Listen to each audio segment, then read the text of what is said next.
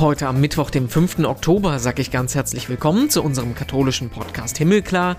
Ich bin Renato Schlegelmilch und ich erzähle mit euch Geschichten von Menschen aus der kirchlichen Welt. Und heute ist das Johannes Ahrens. Die Kirche ist in höchstem Maße selbstständig, unabhängig von der Krone. Aber innerhalb Englands ist der König unser Supreme Governor. Johannes Ahrens ist Priester der anglikanischen Kirche im mittelenglischen Leicester. Eigentlich kommt er aus Deutschland, ist aber vor 20 Jahren nach England gezogen und versucht uns zu erklären, wofür seine anglikanische Kirche denn steht. Denn eine Kirche mit König als weltlichem Oberhaupt, das klingt für uns ziemlich schräg, Stichwort Trennung Kirche und Staat, aber zudem gibt es bei den Anglikanern auch noch die gleichen Spannungen wie bei uns, wenn es ums Thema Reformen geht, nur mit dem Unterschied, dass ganz oben kein Papst sitzt. Den wünscht sich Johannes Ahrens auch manchmal ein bisschen zurück. Aber bevor wir mit ihm sprechen, schauen wir noch auf die Schlagzeilen. Was hat sich getan in der katholischen Welt? Und da gibt es große Spannungen zwischen der deutschen Kirche und dem Vatikan. Genauer gesagt mit Kardinal Kurt Koch, der kommt eigentlich aus der Schweiz und ist der Ökumeneminister des Papstes. Der hat letzte Woche in einem Interview den synodalen Weg in Deutschland mit der Kirche der Nazizeit verglichen. Die deutsche Bischofskonferenz war empört, hat eine sofortige Entschuldigung gefordert, sonst würde man sich beim Papst beschweren. Koch hat sich rechtfertigt, seine Aussage aber nicht zurückgenommen, am Wochenende aber eine geplante Deutschlandreise kurzfristig abgesagt. Da brodelt's also ganz schön. Bischof Betzing als Vorsitzender der deutschen Bischöfe war am Wochenende ebenfalls in Rom. Aus anderen Gründen zwar, ob Koch da jetzt Thema gewesen ist, das ist uns nicht bekannt.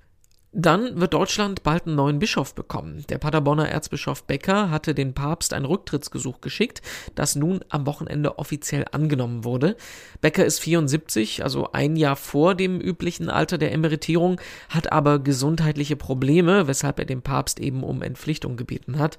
Spannend wird jetzt, wie sein Nachfolger ausgewählt wird. Paderborn wird nämlich das erste Bistum sein, das die Idee des synodalen Wegs umsetzen will, das Kirchenvolk an der Bischofswahl zu beteiligen.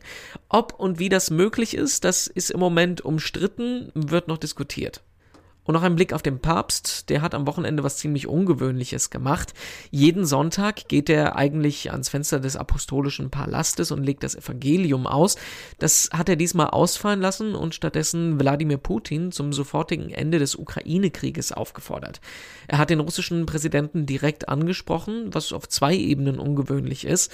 Einerseits betont der Vatikan immer, dass er auch im Ukraine-Konflikt neutral bleiben will. Andererseits ist so ein Ausfallen lassen der Sonntagskarte Katechese eigentlich nie der Fall. Das letzte Mal war das 2013, als Franziskus zum Ende des Krieges in Syrien aufgerufen hat. Das zeigt also, das Thema Ukraine-Krieg ist auch im Vatikan wichtig und wird diskutiert. Und ich freue mich, dass wir uns in Leicester in Großbritannien unterhalten können mit dem anglikanischen Priester Johannes Ahrens. Ich grüße Sie. Schönen guten Tag. Schönen guten Tag. Wie ist es Ihnen? Wie geht's Ihnen? Ähm, mir geht's gut. Die letzten zwei, drei Wochen waren äh, eher aufregend hier, ähm, mhm. weil es eigentlich überhaupt keine anderen Nachrichten gab, außer dem den Tod der Königin und des Amtsbeginns des neuen Königs. Ähm, und die politischen Nachrichten überschlagen sich seitdem das jetzt abgehakt ist. Ich sage das mal so etwas flapsig ähm, weil die Energiekrise, die Ukraine-Krise, die Nachrichten aus Iran, äh, die mhm. wirtschaftlichen Neuigkeiten, der neue Premierminister oder die neue Premierministerin, die wir jetzt hier haben, das geht ja dadurch nicht weg, aber das war in den Hintergrund gedrängt in den letzten Tagen. Und jetzt kommt das mhm. alles voller Wucht. Wie viel kriegt man damit denn eigentlich im Alltag von mit? Also ähm, Preise steigen wahrscheinlich genauso hier wie bei uns.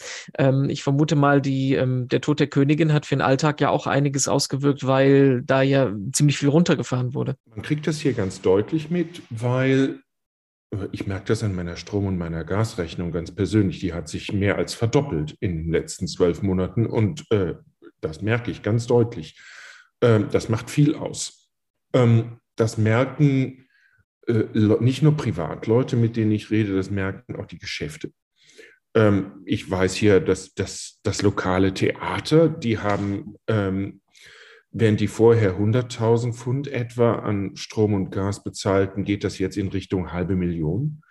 Äh, das ist ein Riesenbudgetposten und die müssen Leute entlassen, die müssen einsparen. äh, ganz viele ähm, äh, Geschäfte, Kneipen, die alle auf Energie angewiesen sind, tun sich richtig schwer. Also es gibt jetzt hier in Deutschland, gibt es so eine Kostenbeschränkung, dass das nicht höher geht die nächsten, naja, 36 Monate. Ähm, aber das macht schon sehr, sehr viel aus. Und der Plan der Regierung halt hier im Gegensatz zu Deutschland ist, das Geld zu leihen und nicht ähm, die Energiekonzerne zu besteuern. Und das ist im höchsten Maße strittig. Ich drücke das mal vorsichtig aus. Da kommt quasi der Tod der Monarchin noch in einen ähm, ziemlich komplizierten politischen Kontext rein. Der Tod der Monarchin hat da einen Effekt, weil das so ein Stabilitätsfaktor war. Ne? Na, 70 Jahre und so das letzte Bindeglied zur Kriegsgeneration, die sowohl für den britischen Staat als auch für die Monarchie ähm, war im höchsten Maße äh, definierend war. Ja? Also, dass die königliche Familie damals London nicht verlassen hat. Also, das ist die Generation vor der Queen, also die Queen Mum und ihr Mann, äh, sondern in, während der Bombardierung in London blieb und dass die zwei Schwestern ähm, ebenfalls da waren und den äh, den 8. Mai mitgefeiert haben, persönlich und darüber auch sprechen konnten. Ähm, das ist einfach so der, der Letz-, das letzte Bindeglied zu der Generation. Ähm, und wie das jetzt weitergeht, ja, das äh, ist sehr viel unsicherer. Ich will erstmal einen Schritt zurück machen und erstmal darüber sprechen, warum wir überhaupt mit Ihnen sprechen. Sie kommen aus der Eifel. Sie haben erst angefangen als äh, Lehrer zu arbeiten und trotzdem sprechen wir Ihnen jetzt äh, mit Ihnen jetzt als anglikanischer Priester in Leicester, was, wenn man sich die Karte äh, Englands anguckt, quasi genau in der Mitte des Landes liegt. Sie sind seit knapp 20 Jahren da. 2004 sind Sie hingegangen. Können Sie uns das mal erklären, wie das alles so zustande gekommen ist? Hm, das Leben lässt sich ja nicht planen. Das, also wenn man Gott ähm, zum Lachen bringen will, plant man sein Leben. Ähm, das war bei mir so ähnlich. Ich bin, ähm, ich habe damals, ich habe damals äh, als Lehrer gearbeitet, habe Musik studiert, habe äh, in, in der Eifel und im Rheinland gelebt und gearbeitet, habe in Bonn gewohnt ähm, und bin 1996 ähm, im altkatholischen Bistum ähm, zum Diakon geweiht worden und 1997 zum Priester ähm, und hatte ein Interesse an England. Und da die Alt, das altkatholische Bistum in voller Kommuniongemeinschaft ist mit der anglikanischen Kirchengemeinschaft, dachte mein Bischof, es wäre doch eine gute Idee, wenn ich noch zum Studieren nach England ginge für ein Jahr, für ein Master's Degree. Und das war ursprünglich für ein Jahr. Und ich war dann auch ein Jahr hier oder anderthalb Jahre in London. Ähm, aber das war doch eine sehr prägende Zeit. Ähm, und so als liberaler Altkatholik ist äh, die unglaubliche Weite der Kirche von England war für mich eine Riesenüberraschung und auch ähm, prägend. Ähm, meine Frau und ich, also ich bin verheiratet, ich habe äh, zwei Kinder, wir haben ähm, im Jahr 2000 unseren ältesten Sohn verloren, ähm, was ja ohne, ohne weitere Erklärung für eine, äh, dazu führte, dass wir uns persönlich äh, neu orientieren mussten und unser Leben auch umstellen wollten. Sprich, wir mussten umziehen. Wir merkten, wir können in der Wohnung nicht wohnen bleiben. Das fühlt sich ganz falsch an. Ähm, wir müssen umziehen. Und da ich da schon mal in England war, ähm, dachten wir, ja, dann gehen wir doch nach England. Äh, und es gab sich auch dann die Möglichkeit für mich ins, ins hauptamtliche Pfarramt zu wechseln. Ähm, und dann haben wir die Gelegenheit ergriffen und ursprünglich wollten wir für zwei Jahre in, in Nordengland bleiben. Äh, mittlerweile sind es über 20, also sind es 20 Jahre und ähm, wir sind immer noch hier und es sieht so auch aus, als ob wir hier bleiben. Ähm, und wir haben zwei Kinder, die in England aufgewachsen sind. Also der Große ist in, in Deutschland noch geboren, aber meine Tochter ist in England geboren und die empfinden sich auch ja so als Hybride. Ja, also sie sprechen besser, schreiben auf jeden Fall besser Englisch als Deutsch sind hier groß geworden, ähm, haben englische Pässe oder britische Pässe, ähm, fühlen sich als Europäer mit deutschen Wurzeln oder als Engländer mit deutschen Wurzeln, wie man immer das, von, wie man auch immer das beschreibt. Aber ähm, wir sind halt äh, hängen gebliebene Einwanderer. Definieren Sie sich selber als ähm, Brite inzwischen oder sagen Sie, ich bin eigentlich doch noch Deutscher? Äh, ich bin Deutsche, ich bin, ich bin Brite, ich habe einen britischen Pass. Ich bin Engländer. Ich wohne nämlich hier seit 20 Jahren. Ähm, und ich bin ganz definitiv Europäer. Gucken wir nochmal auf ähm, den Begriff altkatholische Kirche. Wir hatten das äh, vor ein paar Wochen hier im Podcast ganz groß als Thema, als wir die Generalvikarin Anja Goller ähm, gesprochen hatten.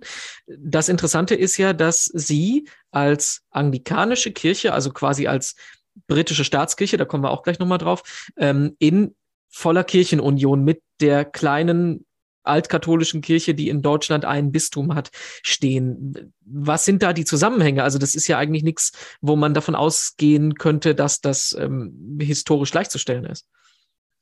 Ist es auch nicht historisch. Die Kirche von England sieht sich in ganz klarer Tradition zur mittelalterlichen Kirche Englands und versteht sich als die katholische Kirche Englands. Und die Reformation ist kein Bruch, sondern ein, eine historische Entwicklung. Sprich, die Mehrheit ihrer Geschichte war die Kirche von England in voller Kommuniongemeinschaft mit dem Papst. Ähm, und sieht das und sieht den Bruch dieser Kommuniongemeinschaft mit dem Papst als historischen, äh, als historische Entwicklung, die zeitlich ist und die auch nicht oder es ist ein zeitlicher Unfall, sondern das ist was, ähm, oder es ist eine Verwundung. Anglikaner verstehen sich als Katholiken, nicht als Protestanten. Ähm, wir sehen die Trennung der Kirche von England mit Rom als Verwundung an und als zeitbedingte äh, Notwendigkeit. Ähm, und das führt dazu, dass Entscheidungen, die die Kirche von England trifft, die diesen Graben vertiefen, sie mit ausgesprochener, ähm, ja, mit ausgesprochen unangenehmen Gefühlen tut. Ähm, und also zum Beispiel, ja, das Thema Frauenordination ist für viele Anglikaner ein Problem, weil der Papst sagt, das geht nicht. Die Kirche von England hat sich dazu entschieden, aber mit großen, großen Schmerzen. Ähm, und sieht das auch als prophetisch aber wir könnten da ja auch falsch liegen. Und es wäre sehr viel einfacher, wenn der Papst sagen würde, das ist eine gute Idee. Das hat er aber nun mal genau nicht gesagt. Ähm, und wir beten auch für den Papst und sehen uns in der, aber wichtig ist, wir sehen uns in der direkten Kontinuität zur mittelalterlichen Kirche. Ähm, und nicht als Protestanten. Anglikaner verstehen sich nicht als Protestanten, sondern als katholisch und reformiert. Und da gibt es innerhalb dieser dieser Definition eine ganz große Bandbreite ähm, von sehr hochkatholischen Anglikanern, die ähm, in jeder Messe für den Papst beten, die exakt das gleiche äh, Sakramentenverständnis und auch das Glaubensverständnis haben, die den Katechismus ohne Probleme unterschreiben könnten. Ähm, und sehr evangelikale Ang äh, Anglikaner, die das etwas anders sehen und die auch in, ihrer, in ihrem Gottesdiensten und in ihrem Glaubensleben das sehr anders leben. Äh, und da ist eine riesige Spannung. Und Anglikaner haben es in den letzten paar hundert Jahren gut verstanden, diese Spannung auszuhalten, mit Schmerzen. Ähm, aber unsere offiziellen Texte sind häufig so formuliert, dass man da verschiedene Dinge reinlesen kann und dass man diese ökumenische Bandbreite aushält, die wir in einer Kirche haben die es de facto natürlich auch in allen anderen Kirchen gibt. Ja, also ich habe gerade einen Artikel gelesen gestern, äh, die Bischofskonferenz muss nach Rom zum Adlimina-Besuch in Deutschland. Und da gibt es mehr oder weniger unüberbrückbare Gegensätze innerhalb der Bischofskon der deutschen römisch-katholischen Bischofskonferenz. Ähm, das ist genau die gleiche Situation. Es ist nur etwas weniger öffentlich. Äh, die Altkatholiken verstehen sich auch in der direkten Nachfolge der katholischen Kirche des Mittelalters in Deutschland und sind ja auch offiziell das katholische Bistum der Altkatholiken in Deutschland, was ein Personalbistum ist, kein Territorialbistum, wobei das das ganze Deutschland umfasst. Ähm, nämlich für die Katholiken, die die Beschlüsse des Ersten Vatikanums nicht annehmen konnten. Ähm, die Definition, ob die immer noch so tatsächlich gelebt wird im, im, im alltäglichen Leben, sei mal dahingestellt. Aber so ist die Geschichte der Altkatholiken. Deshalb eben auch nicht Neuprotestanten oder die neukatholische Kirche, sondern die Katholiken, die am alten Glauben festhalten. Und da gab es von Anfang an, äh, seit 1870, gab es da Beziehungen und Gespräche, äh, was 1936 zu einer vollen Kommuniongemeinschaft führte, die immer noch existiert. die aber eben nicht ähm, die Strukturen vereinheitlicht sondern die altkatholische Kirche und die anglikanische Weltgemeinschaft sind in voller Kommuniongemeinschaft, aber wir haben, wir haben unterschiedliche Strukturen und teilweise auch unterschiedliches Verständnis. Ähm, also es gibt altkatholische Kirchen, die weihen keine Frauen zu Priestern, genauso gibt es anglikanische äh, Kirchengemeinschaften, die, die weihen keine Frauen zu Priestern. Wir versuchen das auszuhalten ähm, mit Schwierigkeiten. Aber das ist ein anderes Thema wahrscheinlich. Das ist ähm, ein sehr spannender Punkt, weil das ist ja äh, genau das, was in Deutschland bei der katholischen Kirche, bei der römisch-katholischen Kirche ja anscheinend im Moment nicht so wirklich funktioniert. Stichwort synodaler Weg, äh, Adlimina-Besuch haben Sie angesprochen. Wir haben äh, eine große reformbereite Mehrheit, äh, sowohl unter den Gläubigen wie auch unter den Bischöfen. Aber es ist nun mal nicht zu vereinigen mit dem, was A, der Vatikan sagt und B, was eine Minderheit der deutschen Bischöfe sagt. Wie kriegen Sie das hin, was wir nicht hinkriegen, diese Spannung auszuhalten? Wir kriegen das genauso viel und genauso wenig hin. Ähm, wir kriegen das innerhalb Englands hin, dass zum Beispiel die Traditionalisten, die eine sehr, die die Frauenordination oder die Ordination von Frauen zu Priestern und Bischöfen ablehnen, unter anderem hauptsächlich wahrscheinlich wegen des Widerstandes des Papstes, ähm, dass die eigene Weihbischöfe haben. Also die haben sowas wie ein Personalbistum oder eine Personalprälatur, ist vielleicht das römische ähm, äh, Äquivalent. Und das funktioniert im Großen und Ganzen ganz gut. Also es bedeutet, wenn die ihre Priesterweihen haben, dann kommt, kommt ein eigener Bischof, der sie weiht, der natürlich männlich ist und in der männlichen Sukzessionslinie steht. Ähm, es ist de facto, de facto ist das ein Schisma, aber es funktioniert im praktischen Alltagsleben ganz gut. Im internationalen Vergleich sieht das genauso schwierig aus. Ähm, was da jetzt in Rom mit der Synode oder mit dem synodalen Prozess funktioniert äh, oder wie es eben nicht funktioniert, ich höre das von Kollegen, die in, die in Rom arbeiten, die sagen, Gott, das hat in, das hat in Afrika oder in, in Gegenden Asiens hat das überhaupt keine, ähm, gibt es da überhaupt keinen Gesprächsbedarf noch angeblich. Ähm, aber wir haben mit den gleichen Themen zu tun. Und ähm, Anglikaner in, in Zentralafrika sehen das Thema Frauenordination oder das Thema gelebte Homosexualität komplett anders, als man das in Nordeuropa tut, wo das eigentlich im, im, im Gemeindeleben überhaupt kein Thema ist. Ganz im Gegenteil. Also, ähm, also zum Beispiel, ja, hier in meiner Gemeinde, die sehr studentisch geprägt ist, äh, äh, also wir haben wirklich andere Themen, als was Leute in ihren, ja. in ihren Privathäusern tun. Das heißt aber, ähm, wenn ich das jetzt richtig weiterdenke, der große Unterschied ist einfach, dass dadurch, dass es keinen Papst gibt, der das Dogma vorgibt, kann es halt zu verschiedenen Ausformungen und verschiedenen Ansichten kommen. Ähm, und jeder hält sich halt an seine Richtung und es gibt niemanden, der da ein großes Stoppschild vorhält, sozusagen. Jein. Also so, hört, so könnte man sich das gut vorstellen. Ne? Ähm, mhm. Und der Erzbischof von Canterbury ist eben nicht unser Papst, sondern der Erzbischof von Canterbury hat den Ehrenvorsitz. Und in, in gewissen Dingen hält man dem auch dann auch Unterschiede aus oder unterschiedliche Tempos oder unterschiedliche Akzente. Ähm, wenn man sich im, im, wenn man sich einig ist, dass, dass die Themen zweitrangig sind, ja, ähm, und eigentlich nicht das, das äh, zentrale Glaubensgut antasten, wenn es aber dann um Fragen wie die Ordination und das Amtsverständnis geht, das ist schon ziemlich zentral. Ähm, oder wenn es darum geht, was ist eine Ehe? Das, das äh, berührt auch das Sakramentenverständnis, was, was ausgesprochen zentral ist. Und da gibt es eben, ähm, dann bröckelt es. Ja? Dann gibt es Leute, die sagen, nee, also das geht nicht. Da, wenn, ihr, wenn ihr die Ehe umdefiniert und sagt, die ist möglich zwischen zwei Frauen und zwei Männern, oder andere sagen, äh, das ist keine Umdefinierung, das ist eine Erweiterung. Ähm, und das nimmt die, äh, den wissenschaftlichen Konsens ernst.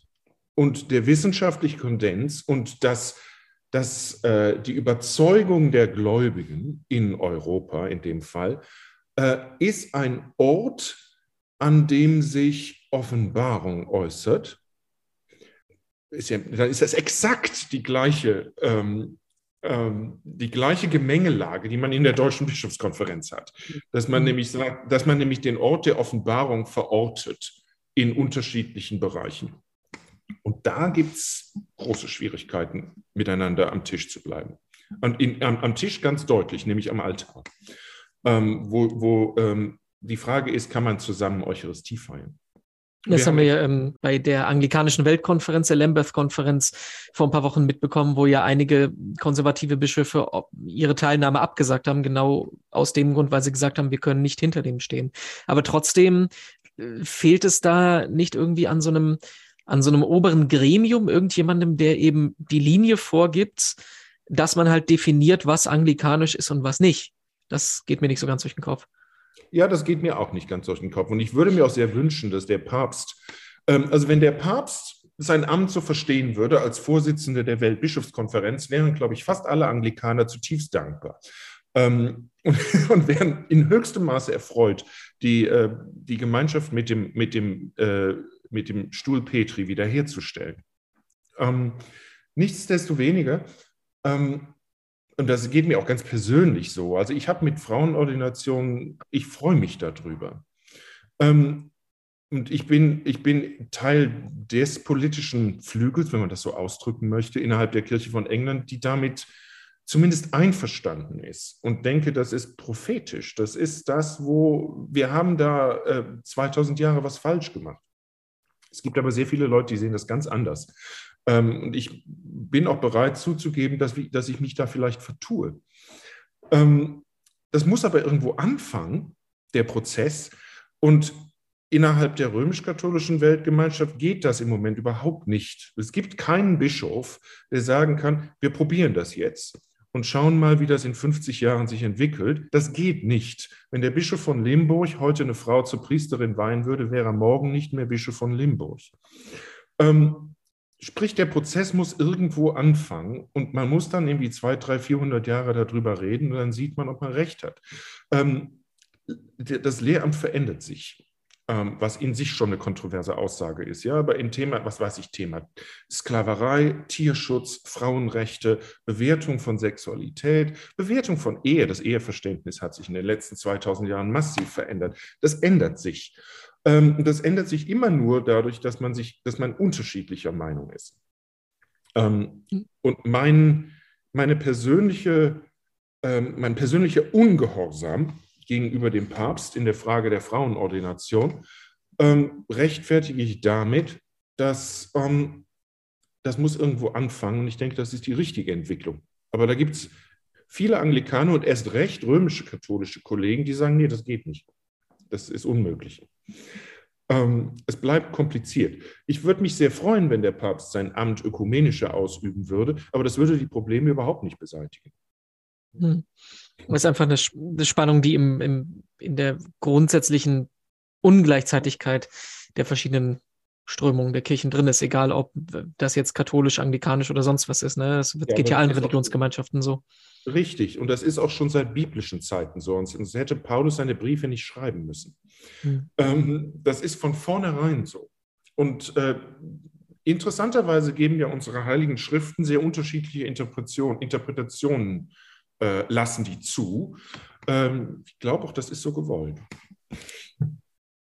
Lassen Sie uns nochmal auf ähm, England äh, und Ihren neuen König blicken, der ja jetzt theoretisch auch einer Ihrer Chefs ist, ne? weil der Monarch ist ja auch das weltliche Oberhaupt der anglikanischen Kirche. Richtig, also auf Englisch nennt sich das mit dem schönen, nichtssagenden Wort Supreme Governor. Das weiß jetzt niemand so genau, was ein Supreme Governor ist. Was es, äh, hm. was es nicht ist, er ist nicht mein Bischof, er ist nicht mein Papst und er ist auch nicht mein Chef. Ähm, aber er ist sowas wie das weltliche Ehrenoberhaupt. Ähm, und da gibt es seit Elisabeth I. gibt es da so einen, ja, so einen Kompromiss. Also Heinrich den Achten mögen wir alle nicht, auch nicht in England. Der wird ja immer so als äh, derjenige, der, das, der den Bruch mit Rom vollzogen hat. Äh, aber die nächste Entwicklung war dann so eine Art Kompromiss. Das heißt, die Kirche ist in höchstem Maße selbstständig äh, und unabhängig von der Krone. Ähm, aber innerhalb Englands ist ähm, der König unser Supreme Governor. Das heißt, er, Er öffnet zum Beispiel alle fünf Jahre die Synode ähm, und hat eine repräsentative Rolle. Hat aber keine ähm, Rolle, die einem, ja, die einem Bischof oder einem Direktor oder einem Chef vergleichbar wäre. Ich muss gestehen, dass das für andere anglikanische Kirchen außerhalb Englands gilt das nicht. Äh, und da gibt es auch so ausgesprochen merkwürdige Konstruktionen, die ähm, man eigentlich kaum rechtfertigen kann rational, sondern die historisch bedingt sind. Ja, das heißt, sobald der König nach Schottland geht, ändert er seine Konfession. Ähm, der König wird, wird, wenn er sich auf schottischem Territorium aufhält, zum Protestanten für die Zeit, die er da ist. Mhm. Ähm, er ist dann kein Anglikaner mehr. Aber sobald er Schottland wieder verlässt, ist er wieder Anglikaner. Fragen Sie mich bitte nicht, wie, welchen Sinn das macht. Das ist historisch bedingt. Ähm, und als Deutscher muss ich gestehen, auch wenn ich jetzt fast 20 Jahre in England bin, ähm, das ist in Deutschland oder für Deutsche überhaupt nicht vorstellbar. Ja? Also ich glaube, der, der, der, der derzeitige Thronfolger für das Haus Hohenzollern ähm, ist, glaube ich, evangelischer Pfarrer in Brandenburg. Ähm, und da gab es irgendwie mal ein Zeitzeichen mit ihm äh, vor Jahren, wo er sagte, ja, äh, falls mich einer braucht, aber es sieht nicht danach aus. Das kann man sich irgendwie gar nicht vorstellen im deutschen Zusammenhang, dass man einen Monarchen braucht. Ich glaube auch nicht, dass irgendein Land, was die Monarchie vor Jahrhunderten oder in den letzten Jahrzehnten abgeschafft hat, die unbedingt wieder einführen möchte. Ähm, aber ich denke, hier in England fühlt sich das sehr anders an. Es gibt, glaube ich, eine massive Mehrheit, die Monarchie beizubehalten. Ähm, und gerade Elisabeth II., weil sie sich halt eben im höchsten Maße dafür persönlich eingesetzt hat, ihr ganzes Leben dafür aufgewendet hat, ähm, sich politisch niemals äußert, ist halt eines der wenigen, die Monarchie ist eines der wenigen Dinge, die dieses Land zusammenhält. Mhm. Und sie genießt oder genießte, genoss, ja, ich kann kein Deutsch mehr, sie genoss allerhöchstes Ansehen, also wahrscheinlich äh, in Bereichen von 90 Prozent, davon können Politiker nur träumen. Mhm. Und je mehr Politiker oder die Politik oder das Parlament an Ansehen verlieren, je wichtiger wird die Monarchie als jemand, der nicht auf Stimmen oder Populismus angewiesen ist, jemand, der das Amt ohne politischen Einf nee, ohne politische Rechte ein, äh, ausübt, sich in Kontroversen nicht einmischt, sondern ein Symbol des Staatswesens ist. Ähm, und da gibt es auch vielleicht so archetypische Dinge, ja, also der König, die Königin, die Prinzessin, wir kennen das ja alle aus Grimms Märchen. Ähm, biblische Bilder sind voll von Christus König. Ähm, da passiert sowas, was Leute emotional sehr viel stärker anspricht als intellektuell. Was ich nicht so ganz verstehe, ist diese emotionale Dimension. Also ich habe mit britischen Freunden am Tag der, ähm, am, am Todestag gesprochen, die wirklich traurig und zerstört und äh, in Depression verfallen sind. Das wäre ja bei uns nie der Fall, wenn selbst ein amtierender Bundespräsident, Bundeskanzler sterben würde. Also das ist dann irgendwie symbolisiert es doch mehr als einfach dieses Staatsoberhaupt und weltliches Kirchenoberhaupt. Richtig, sehr viel mehr. Ich habe das auch Jahre nicht verstanden und komme auch erst so langsam da dran. Die Königin war während ihrer Amtszeit oder in, meiner Zeit, in der ich hier in Leicester bin, ich war hier am Dom, war sie zweimal da. Sie war also am Dom und flog dann weg mit ihrem Hubschrauber und ging mit, fuhr mit ihrem Auto zum lokalen äh, zum lokalen Gymnasium, stieg da aus und stieg in einen Hubschrauber. Ähm, in diesen drei Minuten war die gesamte Schule am Fenster und irgendwie jede Menge äh, 12- bis 19-jährige ähm, äh, schrien wie wahnsinnig und waren vollkommen begeistert. Und das wäre ja bei, ja, beim, beim, deutschen Bundeskanzler völlig unvorstellbar, dass mhm. irgendwie so eine ganze Schule den Kopf verliert. Das Einzige, was irgendwie so ähnlich ist, ist, wenn äh, der Papst kommt nach Köln. Ja, das ist irgendwie so, ja, das ist so, so nah dran, sagen wir mal so. Ähm, aber auch nicht wirklich. Das ist noch sehr viel stärker, die Identifikation. Ja? Sie ist oder war, äh, oder der König ist, ist unsere, nicht nur unser Staat, sondern unser Gemeinwesen und repräsentiert das. Ähm, und die emotionale Verbindung, ich denke, das ist was Archetypisches. Ähm, und es geht mir auch selber so, ähm, als Immigrant, der, äh, also ich bin in keinster Weise dafür, dass Deutschland die Monarchie einführt. Also ich fände das absoluten Blödsinn. Ähm, aber als Brite bin ich mittlerweile dafür, dass die Monarchie eine gute Institution ist und auch bitte so bleiben soll. Weil ähm, es gibt einfach fast sonst nichts, was uns in diesem Vereinigten Königreich, man redet ja immer nur von England, aber was, was die Waliser, die Iren und die Schotten und die auf den Inseln drumherum zusammenhält. Und wir sind nun mal ein Inselstaat. Die Monarchie ist, ist was, was uns hier zusammenhält, während wir ansonsten kaum Dinge haben. Ist wahrscheinlich so ähnlich wie in Belgien. Ja? Also zwischen Flamen, Wallonen und den Deutschen oder Deutschsprachigen im Kanton Eupen ähm, gibt es wenig, was die verbindet. Sehr wenig. Also wenn ich mit Freunden in Brüssel sitze, dann ähm, muss ich mal aufpassen, dass man nur ja nichts Niederländisches sagt oder Flämisches sagt.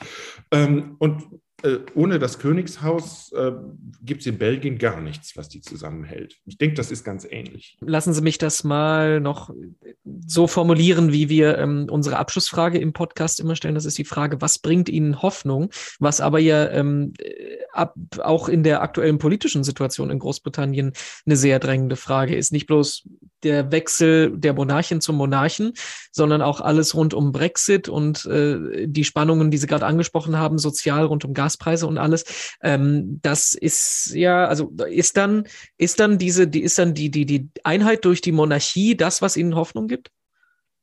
Ganz eindeutig.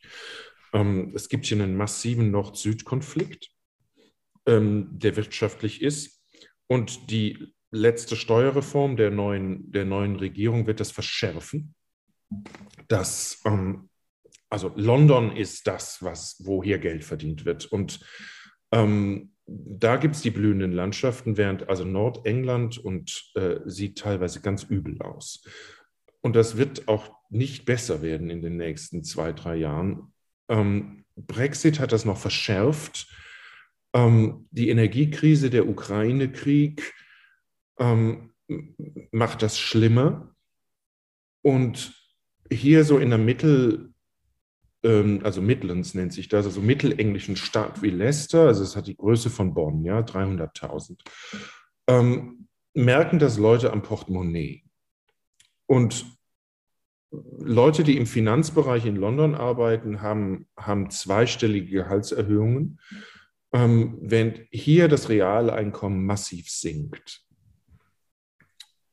Und das Ansehen der Politik ist auf einem absoluten Tiefstand. Und selbst wenn dann jemand, der so etwas staatsmännisch oder staatsfraulich agiert, wie der deutsche Bundespräsident, das ist ja immer jemand, der sich politisch dann zurückhält, das hat längst nicht dieselbe Autorität wie das Königshaus.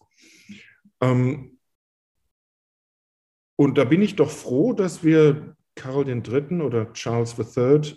Ähm, haben, weil ähm, ansonsten gibt es wenig, was uns hier zusammenhält. Und ob die Schotten bleiben, weiß ich nicht. Ähm, es machen sich viele Leute, einschließlich meiner einer, große Sorgen, dass in Irland der Konflikt wieder, wieder gewalttätig wird. Ähm, in Wales sehe ich da keine Gefahr, aber äh, die Leute sind deutlich ärmer als vor drei Jahren. Ähm, und es wird nicht einfach werden in den nächsten Jahren. Und von meinen Gemeindefinanzen weiß ich das auch. Also ich merke die Gasrechnung. Ähm, und da müssen wir auch gucken. Und da bin ich doch froh, dass es die Monarchie gibt. Ob das jetzt eine Flucht in, emotionale, in, äh, in Emotionalität ist, will ich nicht beantworten. Es hat bestimmt auch den, den Aspekt. Aber es ist was, was uns trotz aller Meinungsunterschiede und politischen Unterschiede, ob man jetzt für oder gegen Brexit ist, ähm, und ob man jetzt konservativ oder sozialistisch eingestellt ist, das hält uns zusammen. Ob man Einwanderer ist oder gebürtig, ob man schwarz ist oder weiß oder indischstämmig, das hält uns zusammen. Und da geben die sich auch richtig viel Mühe. Ja, das war unser Interview heute mit Johannes Ahrens. Ganz herzlichen Dank dafür. Mehr dazu zum Lesen gibt es auf domradio.de und katholisch.de in den zugehörigen Artikeln. Und bei uns im Podcast-Feed gibt es auch 168 weitere Gespräche noch zum Anhören. Ich hatte es im Interview angesprochen, zum Thema altkatholische Kirche hatten wir da vor kurzem mit der Generalvikarin Anja Goller gesprochen. Wenn euch der Aspekt interessiert, hört da mal rein. Das ist Folge 152. Noch mehr von uns gibt es dann in der kommenden Woche. Am nächsten Mittwoch dann sprechen wir hier über den BDKJ, den Bund der deutschen katholischen Jugend, der dieses Jahr 75 Jahre alt wird. Bis dahin wünsche ich alles Gute und eine gute Woche. Ich bin Renato Schlegelmilch und sage Tschüss, bis bald.